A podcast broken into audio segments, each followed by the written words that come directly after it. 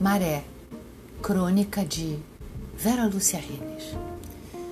Aproximei-me da beira do mar, no dia em que a maré vinha lamber os cômoros e as muradas, que andam sempre com ar derrubado,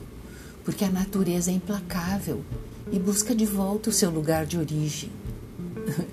Detalhe que gosto muito de observar. E assim, vem levando tudo que lhe passa pela frente e volta deixando os trastes e traços de qualquer coisa que não lhe pertence, se igualando a caminhadas sem destino,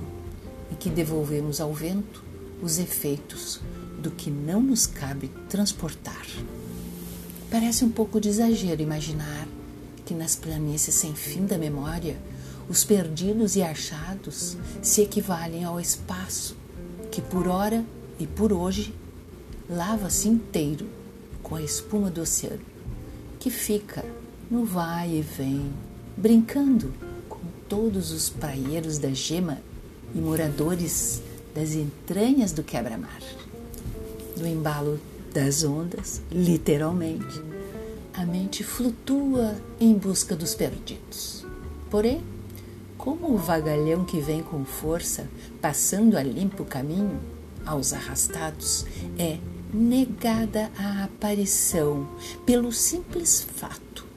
que já foi distribuído ao ostracismo do sem importância, sem registro e sem noção. Nessa praia limpa e lavada do entulho do fundo do mar, somente aportará o barco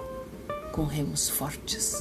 e proa apontada para o horizonte que se junta ao oceano profundo, iluminando o destino